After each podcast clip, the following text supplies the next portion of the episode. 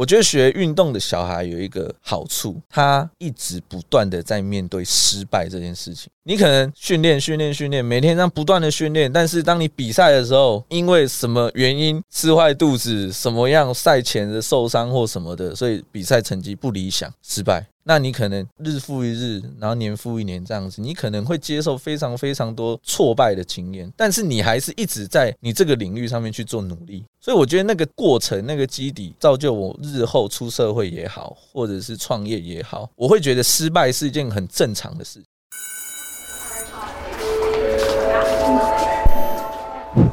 Hello Hello，我是 Janet。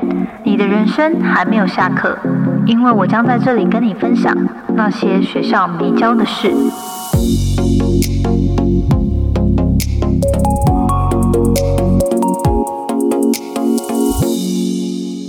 欢迎大家再度回到那些学校没教的事。今天呢，我们又是大家很喜欢的人物专访。然后我们今天很特别，要来采访曾经是体保生的 Terry 呢，现在转变。变成一个创业家，那来听听他过去就是自己建立他的品牌好建议运动的这个品牌的服务。那他现在就是提供客制化教练派遣的这个服务。然后我之前认识他的时候就觉得，诶，这个产业还蛮特别的，而且我觉得市场需求越来越多。那我很好奇，想要了解他的个人故事，也希望跟听众们分享。那我们今天很开心能够邀请到 Terry 来跟我们分享他的创业历程，欢迎 Terry。Hello，大家好，Jenny 你好。Hello，那首先 Terry 可不可以请你跟听众们自我介绍一下你自己个人过去的一些经历？好的，那我先简单自我介绍一下。那过去呢，我是一位就是人家口中说的低保生。嗯，OK，就是从小学运动啦，一路这样子靠着体育的成绩，然后一路升学上来的那样子的一个过程。那出社会之后，其实很自然而然，因为学体育嘛，那很自然而然，我们就会进入到运动圈子这一块去，比如说健身房啊，或是出来教学啊、教球啊等等的这样子的一个工作环境。那我在这个行业大概八九年的时间了。那直到有一天呢，就是哎，我在健身房工作，那当了主管，然后发现说我好像应该做点改变。那我就毅然决然的就决定裸辞，太突然，就是裸辞。那其实当然前面有一些原因呐，可能就是理念跟老板不是那么的 match 或怎么样的，那一些小细节，那我就觉得说啊。好像应该做点什么不一样的事情，所以我就毅然决然就辞职。对，这里是那个血气方刚，对，有点有点冲动，有点冲动。待会后面可能我会讲到我人生中一些很大家认为很冲动的一些决定跟过程。那就离开之后，其实我心里面只有一个想法，就是如果我想做不一样的事情，那我势必要跳脱在不一样的环境里面，我才会有新的想法。所以我第一件事情不是想好我要做什么。而是我想说，我要先离开这个环境哦，对我才决定说，我可能才会想到说我我会想要做什么，因为我一直觉得在那个圈子里面，我应该想不到一些特别的东西，对或想法，所以就离职。所以离职第一件事情就是把这些事情都交办完，第一件事情我就去环岛。哦，哇！那时候那时候几岁？那时候二十六岁的时候，二十六岁，二十六岁的时候，我就去环岛。我是骑摩托车环岛了，那就骑摩托车的过程中就想了很多事情，那也看了很多东西。那我就觉得说，嗯，或许有什么样可以让我不一样的。地方或或想法，慢慢的，哎，有一些有一些浮现出来，但其实都不是很明确，不知道说哦，我真的未来的方向要做什么？对，但起心动念就是受够了，想要改变这样，对对对，所以到最后就这样子离开公司之后，就因缘际会之下就创业了。那这边我讲一段小小的故事，然后就那时候我的客户就邀请我去参加一个商会。那去参加商会的时候，我就觉得，哎，好像还不错，就认识一些大家都是企业主啊，等等的。那我的客户就跟我说，哎，Terry，那你你现在从健身房离开之后，我如果想要帮你介绍客户，可是你已经不是那个公司，那怎么办？你是不是要用一个公司，我比较好帮你介绍？我说，哎，对，好像有道理哦。对对，然后他就找了一个朋友，一个会计师，说，哎，不然你弄一下公司啊，成立什么的。接收到这个讯息，到我成立公司的这个决定两到三天，对，所以很多人都觉得说，干嘛你你你你为什么要这么冲动，然后就去成立公司，就想要创业这件事情？但我觉得有时候人生就是这样，我啦，我的过程就是很多事情其实都是一个冲动，或是一个莫名其妙的原因，然后就让我踏上了这条路。所以我从接收到这个讯息到成立公司三天，那三天之后，我都是那种。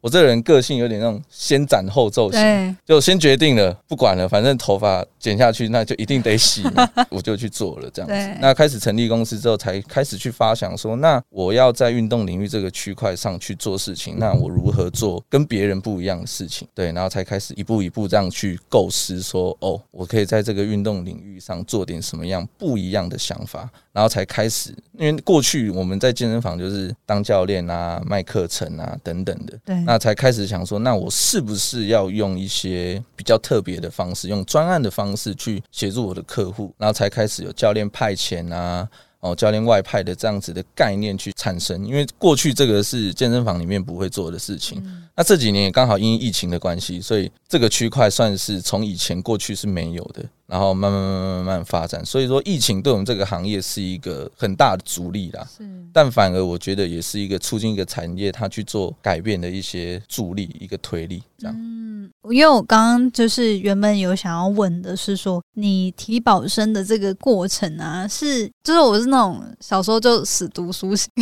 比身边比较少，比较少，而且我以前运动超烂，所以我还蛮想理解，就是说，哎，像提保生的这个历程是。从高中开始吗？还是国中？从国中国中参加校队开始。哦，那那时候是参加什么校队？呃，田径队。田径。对我一路都是练田径。然后体保生就是，如果说你在田径比赛中获得好成绩，就一直持续当。嗯，应该这么说，就是我们升学过程就是去考数科考。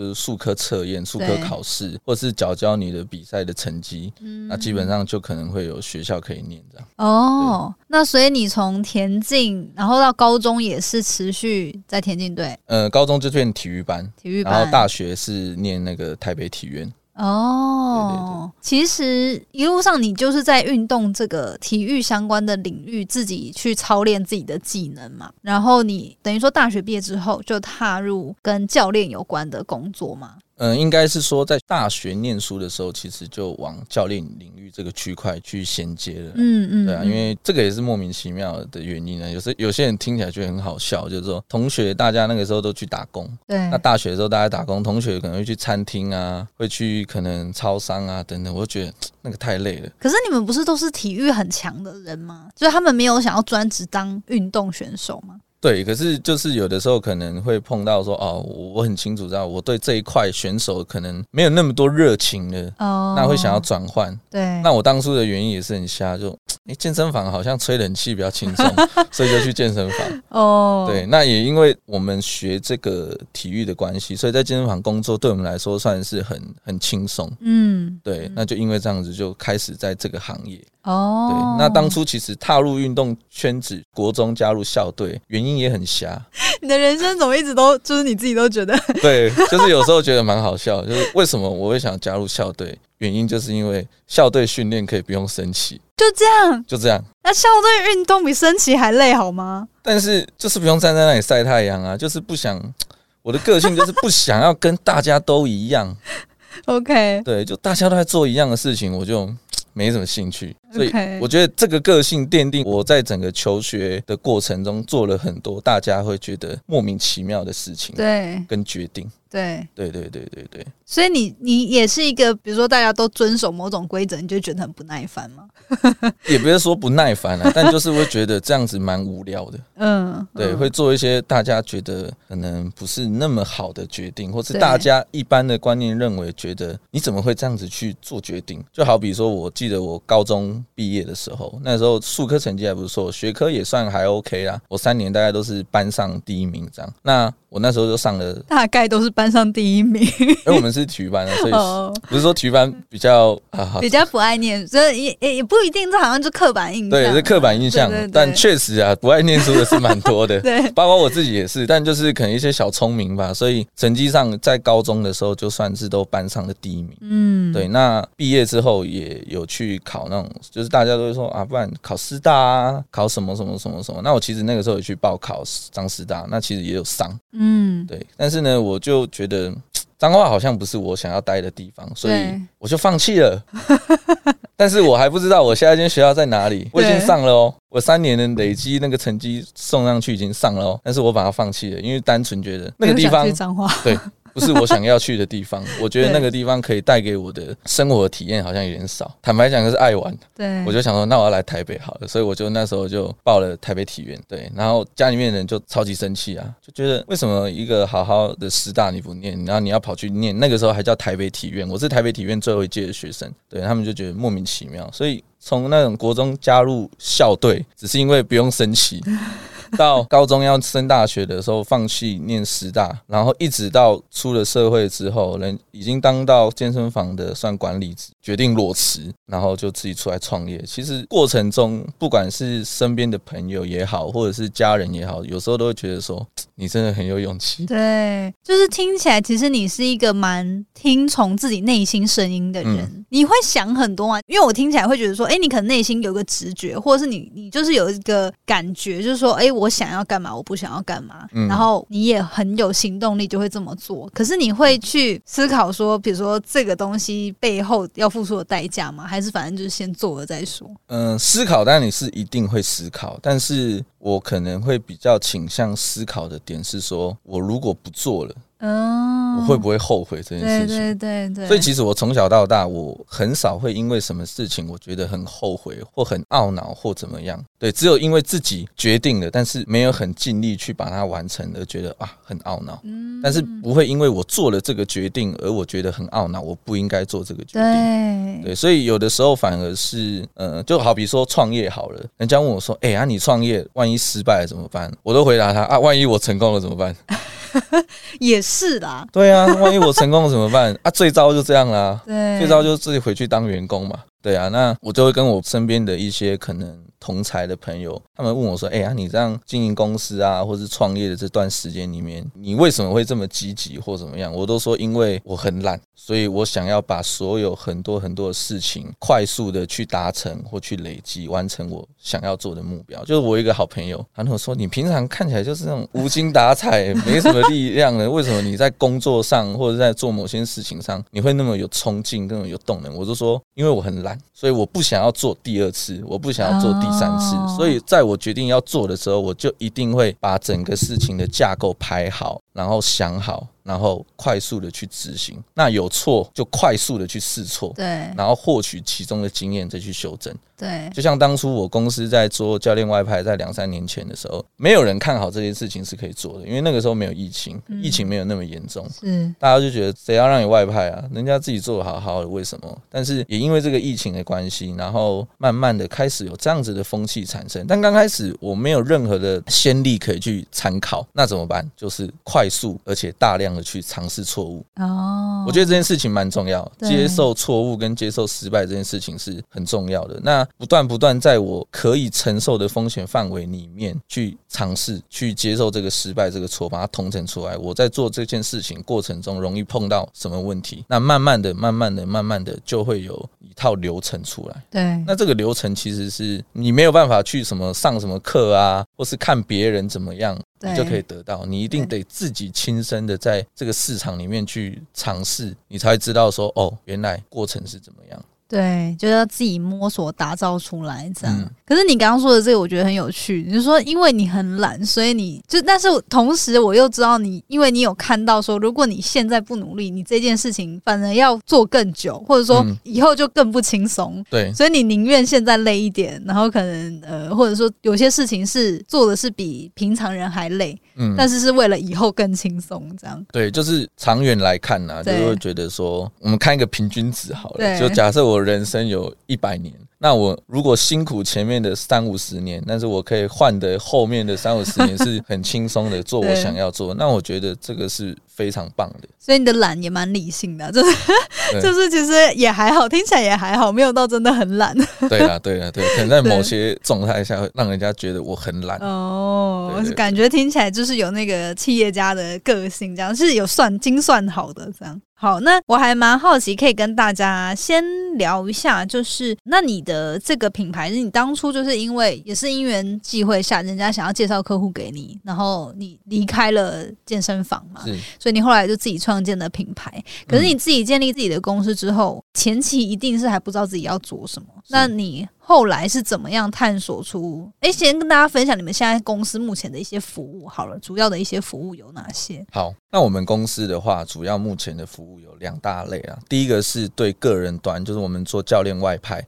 客制化的运动课程，其实我们就是用专案的方式在帮客户做运动课程。因为像我们以前在健身房的时候，常常是为了业绩，即便心里面知道这个客户他所需要的不是我能给的哦，或者是这个客户他所需要的不是我很擅长的，但是在那样子的体制制度下，我为了业绩，我还是做了，硬要卖他。对对对对，那单纯就是混口饭吃嘛，为了为了业绩上的要求，但心里面一直觉得这个不是一个好的。最佳的解法，对对对，因为客户花了钱，但是他拿到的东西或得到的服务，并不是最适合他的，那我觉得这个不是那么 OK。对，所以我们在公司在做的这个部分，就是做到全客制化的运动课程。嗯，哦，根据客户的时间也好、地点以及他所需要的一些服务，比如说有些客户他可能有关节骨骼上的问题，有些是有饮食上的问题，对，等等的，或者有运动目标上的需求，那我们根据他的需求状况去帮他安排最适合的运动课程。对，可以做到全客制化。那这是一个部分。那在另外一个部分，就是帮一些公司、企业、行号办理那种运动。社团啊，就运动课程，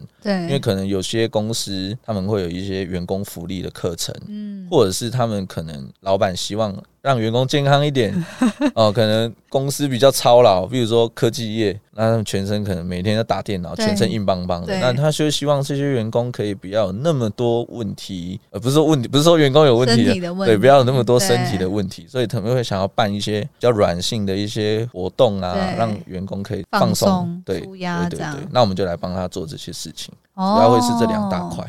了解。所以就是对于企业端可以帮助他们办一些课程活动，是也是跟运动相关的。对。那对于客人的话，就可以依照客人的需求去完全的克制化他在课程上的需求，不管是在地点上啊，然后课程的安排啊，然后都可以依照他的状态去配合他这样。对对对，简单来说，我们就是客户在运动上这件事情的顾问，因为他可能不是那么清楚知道要找什么样的教练来帮他安排，或者是说他在安排这个课程中。他需要一些包括硬体的设施啊等等，他可能没有那么清楚。对，但我们借由我们的经验来协助客户把这些事情去建构好，让他不用担心。对，我们就是他的顾问。因为我觉得，当今天客户有困难、有需求，那就会有这种顾问的角色去出现。嗯，对对对对，因为感觉一般来说，大家可能在运动上都是要么他自己请教练，不然的话，可能像一般民众，可能他都是网络上的一些资讯，是自己去吸收嘛，然后去体验看看。然后如果比较用心的人，他可能就会做很多功课，对，再去摸索。如果是一般常人的话，可能还好。但是像你说，有些人他可能是年纪比较大的，嗯。或者是他天生有一些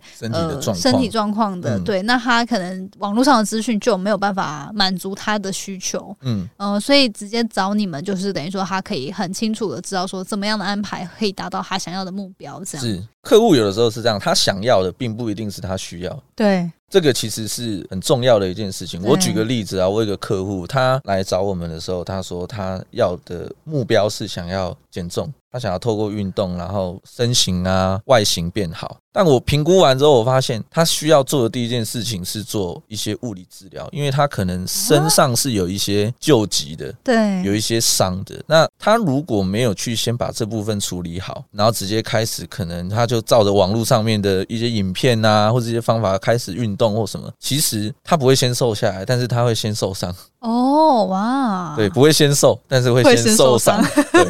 对，不会瘦身，会受伤。对，没有错。所以客户有的时候是这样，就是他想要的跟他需要的，其实当前是不一样。那我们的角色就是说，在客户想要的目标的这段路程，他需要什么协助，或者他应该要什么样的去协助，我们来帮他一步一步一步去完成。这真的很难呢，因为像你那个刚刚的案例，他本来就知道自己有受伤吗？还是他是跟你咨询之后才发现他有一些需要调整？他知道有受伤，但是他不知道这些问题的严重性。哦，对，就是你可能知道说，哦，我以前哪边受过旧伤，但是他不知道这个旧伤在他接下来的运动会发生什么样的伤害或什么样的影响。哦，了解，好，这很有趣。那所以我觉得这样听完呢，就觉得哎，这服务真的是很美妙，太美好了。可是应该都会有一个想法，就是听完就觉得说，这么好的服务，感觉应该价格会很高。其实也不会啦，其实我们在这个服务上，就是跟外面一般市售的运动课程的价格是差不多的。差不多，当然会有一些因为个案的状况有所调整。对，但为什么我可以这样讲？是因为我们并不是一个，比如说你去健身房啊，或者去工作室或什么。其实，在台湾的环境做运动健身这个产业，最大最大的成本就是场地的租金跟人员。是对，但因为我们是一个团队，我们派人到客户的家里面，所以其实，在租金这个区块就省下来，所以我们可以把这个部分节省下来，反映给消费者。是对，就是说我们不需要拉很高很高的价钱，但是我们一样可以做到好的品质的服务。那所以就是因为我知道你们的课程也有结合一些场地，就是说实体健身房的这种，所以其实你本身你们公司合作的，不管是老师或者是健身房的场地，其实是就是基本上双北啦，都蛮多点的，就对。对对对对对。哦，了解。所以他也不见得一定就是要到家里，就是他如果想要去健身房，或者是他的课程是需要健身房的器材的话，你就会跟这个人约在他方便的健身房，这样看客户的需。需求，因为客户百百种，有些他要的是隐秘性，对，有些要的是方便性。那每个客户的需求其实都不一样，所以我们在客户要卖他课程之前，要卖他我们的服务之前，我一定会做过非常细的咨询跟了解。对，如果这个咨询没有做，我也不会就贸然的卖他课程。哦，就像我昨天有一个客户，他就直接传讯息来说，什么时间几点几点。我可不可以开始上课？但是我根本压根不认识他，因为他就直接找你说要上课，别人转就是客户帮我转介绍，那我压根不认识他，所以我第一件事情我说，哎，等一下，等一下，我们先做个咨询，我先了解到你所有的状况，包括你的时间啊等等地点那些的需求，我们再来开始做规划。不然，其实贸然的直接去执行，我觉得有违背我公司的理念了。对，对，对，对，因为我们就是想要去做到适合客户，然后很克制化的这样子的课程服务。对，就不是只是纯卖课，而是要克制化对方的需求。对，对，对，对，对。哦，了解。好，那我觉得这真的还蛮棒。那其实你建立你的公司到现在是大概多久？两年左右。两年的时间。哎，那你们服务的群众还是主要就是双北嘛？就是没有双北。比较多，双北比较多，但我们之前有客户也有台中的哦，但就是要花比较多的心力去去执行，对，去执行哦。那你未来会有期望，就是拓展到全台都可以服务吗？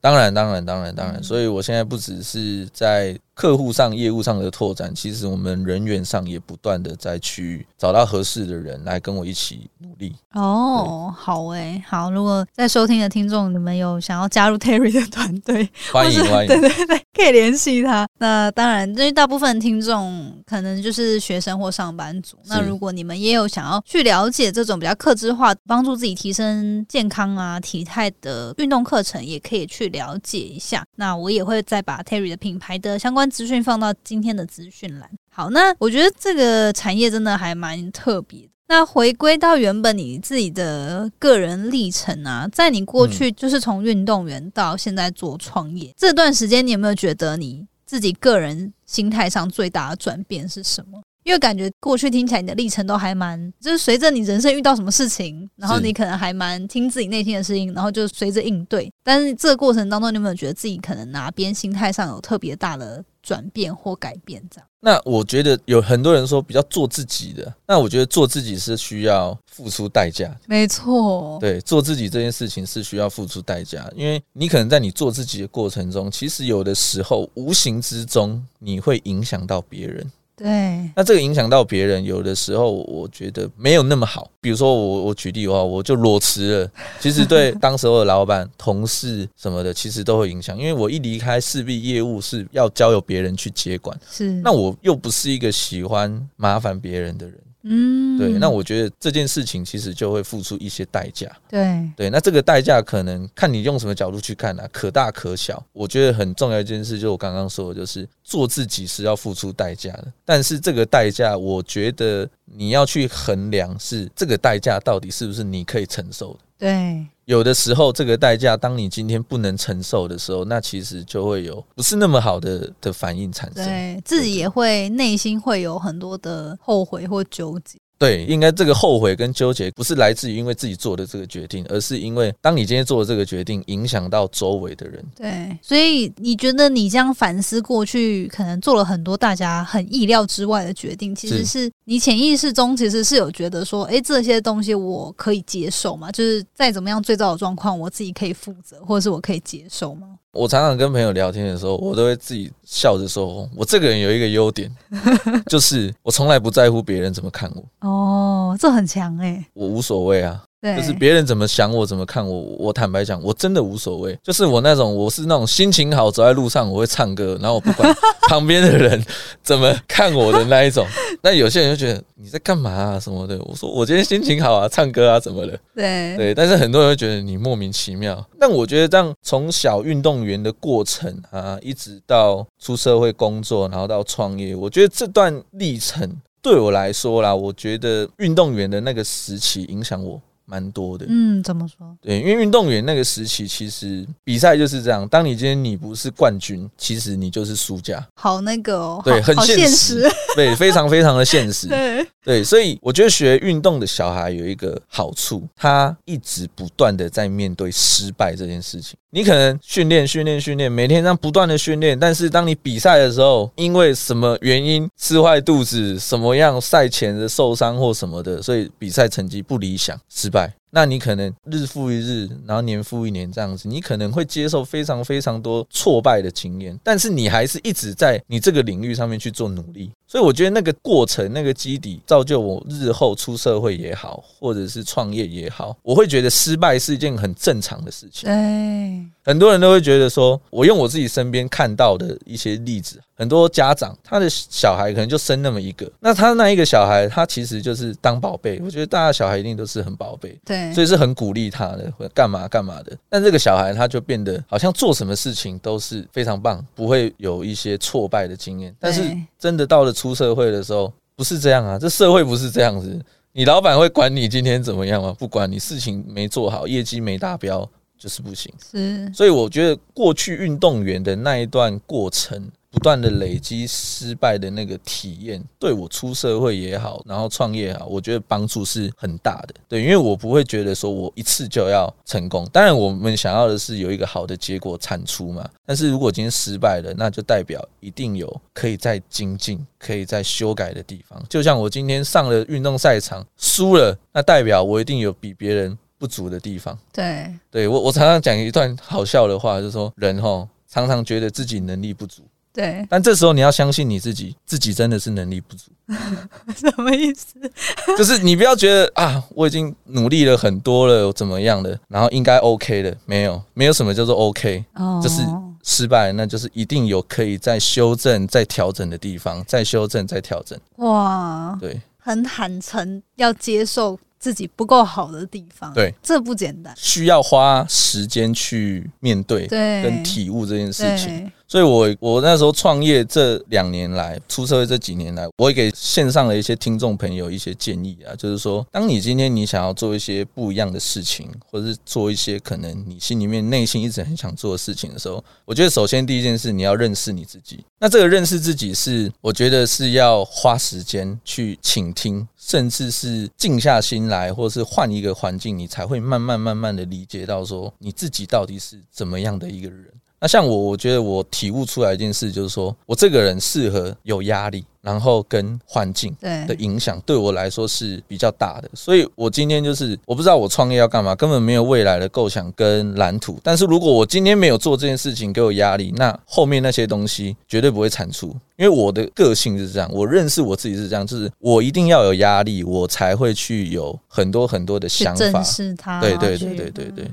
对，所以认识自己，我觉得蛮重要的。对啊，然后再就是说环境上面的影响，我比较容易受到周围的人的一些环境啊，或是一些看法，然后会去左右我看事情的角度。嗯，那有些人是可以能够很很坚定自己对，就是想法。呃，应该怎么样？他可以很知道自己想要的是 什么。嗯，可是我总觉得我自己的想法是这样：如果我今天想的都是对的，那为什么没有我所想要的结果？哦，所以。我的心态是我永远都有不够的地方，那我会去看看我身边那些比我厉害的人，他们讲些什么啊，做些什么，然后看看自己哦，为什么我跟他们有这样子的差距，再去调整，然后接受自己的不足跟失败这件事情，然后不断不断不断的去优化也好，或什么。因为有些人可能会说啊，我就是这样啊，我就是个性就是这样啊，我就烂，对，没办法改变。但我觉得那个不是我的 个性啦，对，这不是我个性，跟我会选择做的事情。嗯，对，我觉得你刚刚那个说的很好，就是在当运动员的时候，让你学习接受失败，然后鼓励自己在调整这个部分，我真的觉得是很大的影响。然后是现在真的，我觉得所有人都不断需要学习的。嗯，那我自己也蛮好奇。虽然就是时间关系，我们剩下最后两题，但蛮好奇，就是说，那你在面对每次失败，不管是过去可能比赛成绩不如预期，或是现在事业上做了一些行动，可是没有达到你的期许的时候，你都怎么？鼓励自己，因为你刚刚有说说哦，你会接受自己一定有不够好的地方，嗯，可是一定还会不爽啊，一定会有失落、沮丧的时候，你会怎么让自己可能调整？失落，我觉得我坦白讲，我我很少会有什么心情不好的时候，真的假的？很少，真的非常少。难过嘞？难过也还好哎，也还好。真的，我是那一种，就是做事情我很努力。但是结果怎么样？我看得很看开，真的假的？我真的看得很开。那你有曾经就是比赛，你就觉得这次应该没问题，我状态很好，一定会得名，可是最后没得名的。有啊，我还记得我高中三年级的时候，上一场比赛拿冠军，下一场比赛总觉得应该简简单单吧，前三名应该是很合理的，对，至少结果啊第八名吧，真的？那你当时怎么办？心情上那时候是有特别让你打击吗？那个时候当然有，因为。你努力了那么久，而且上一场比赛是冠军，那下一场比赛却只剩第八名的，时候那个心情落差一定是很大。那那个时候也因为年轻了，所以可能那种不好的情绪持续比较久。但如果放到现在，其实应该会蛮快就调试完的。这样，哦，对，我的个性是那种，我觉得现在看很多事情是比较可以看得很清的那种，但做事情是会很努力。我曾经有一次，我开车回转的时候不小心。出车祸，对，然后就砰，然后我的整个车子的保险杆就啪，然后就掉下来。你自己撞到就？没有没有，有一台车子从路边开出来，这样，然后我们就两个互撞。对，那我回转的目标是我要去买一家很好吃的甜甜圈。所以，我当我一撞的时候，我下车看，我想说啊，算了，撞了就撞了。可是甜甜圈就离我二十公尺远，所以我先走过去排队。然后我在排队的过程中打电话报警。对。然后警察来的时候说啊，车主人呢？我就挥手说我在这里。然后我手上还拿着甜甜圈圈。这个在我创业的时候，我的个性其实也是这样，就是我可能会面临到一些问题，但这个问题应该是可以被解决的。对。那我就不会去担心它。嗯。那如果他是解决不了的，我也告诉自己，那担心也没有用，那赶快专心在做其他可以更好的事情。对，对对对，所以总而言之就是都不用担心。对，对我就是那种就是人家说神经很大条的那种人。对对对对，但是做事认真，然后把不能自己控制的事情就不要过度担心，好好解决事情就好。我觉得这是一个很棒的心态。对，就是成功有时候不是你干了一件多大的事情，而是累积了无数的小事啊。哦，就默默讲出一个。金句这样，对，这我是我也是这样子期许我自己啊，就是翻开行事历，其实每天做的事情是很琐碎，可是回头一记、半年、一年后去看的时候，哎，我今年又比去年更进步，我这一季又比上一季更好。但其实你仔细看，你真的做了什么很厉害的事、很屌的事吗？没有，都是在做这些很小、很小、很小、很细碎的事情，然后慢慢的一点一点一点把它拼凑起来。嗯。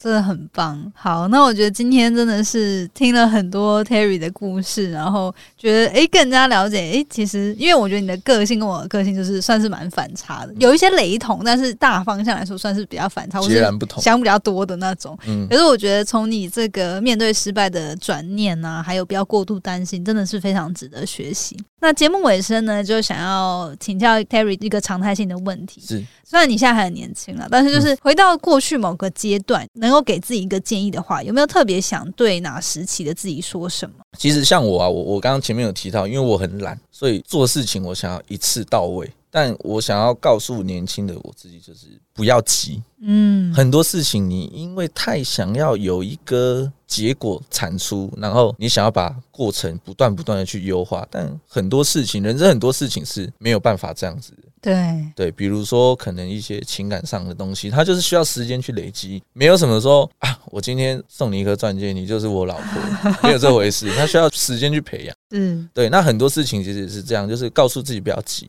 那因为我觉得有时候急呀快，对，或许你的结果。外人的角度上面看，会觉得说你这个急的过程中，很快的，你做什么事情好像就有一个成果出现，但其实你自己很清楚，这个结果的产出它是有的时候没有那么稳固，对，对，它虚虚的，嗯，有的时候反而要放慢速度去把整件事情再更完善，然后更确实的去把它做好。对啊，金城武不是说过吗？金城武说过什么？他不是说过一句话叫什么什么什么心则慢，什么世界。呃，世界越快，对对，心要越慢。对对对对，世界越快，心则慢。对对对对，所以我觉得这句话也是蛮重要的啦。心太慢的时候，反而我觉得看很多事情的那个角度会变大，是会看得更全面。因为你有时候在着急做事情的时候，你只看得到眼前的一些事情的哦。比如说我做这件事情，做这个 case 能够获得什么样的东西，能够马上为我带来多少的产值，但有可能这件事。情跟我所设定的方向是背道而驰。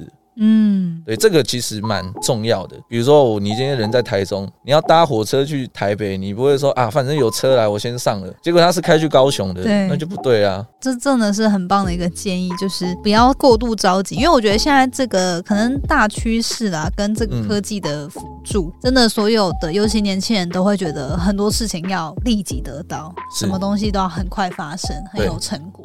不然好像自己就不够好，或者是自己就比不上别人。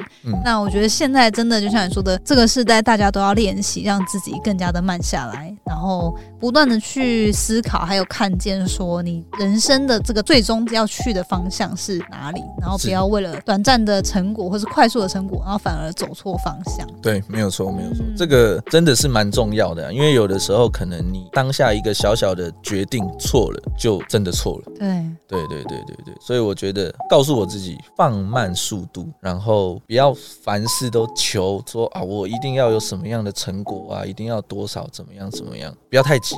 对，对我来说会比较好。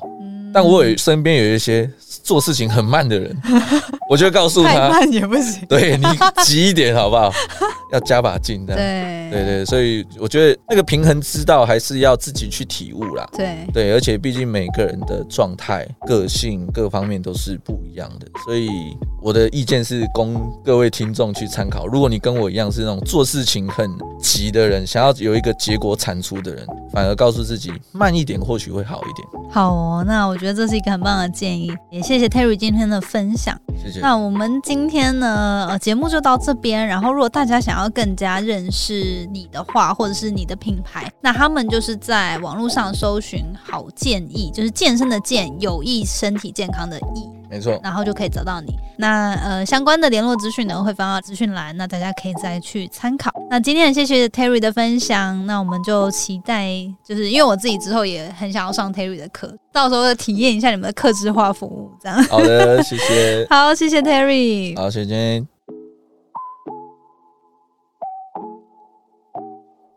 谢谢你今天的收听。如果喜欢今天的节目，欢迎你到 Apple Podcast 帮我打五颗星给予鼓励。希望收到我更多的分享，你可以在 IG 上搜寻 Janet Lin，我的账号是底线 J A N E T 点 L I N 底线。所有的详情都可以在资讯栏中找到哦。那我们下次见喽，拜拜。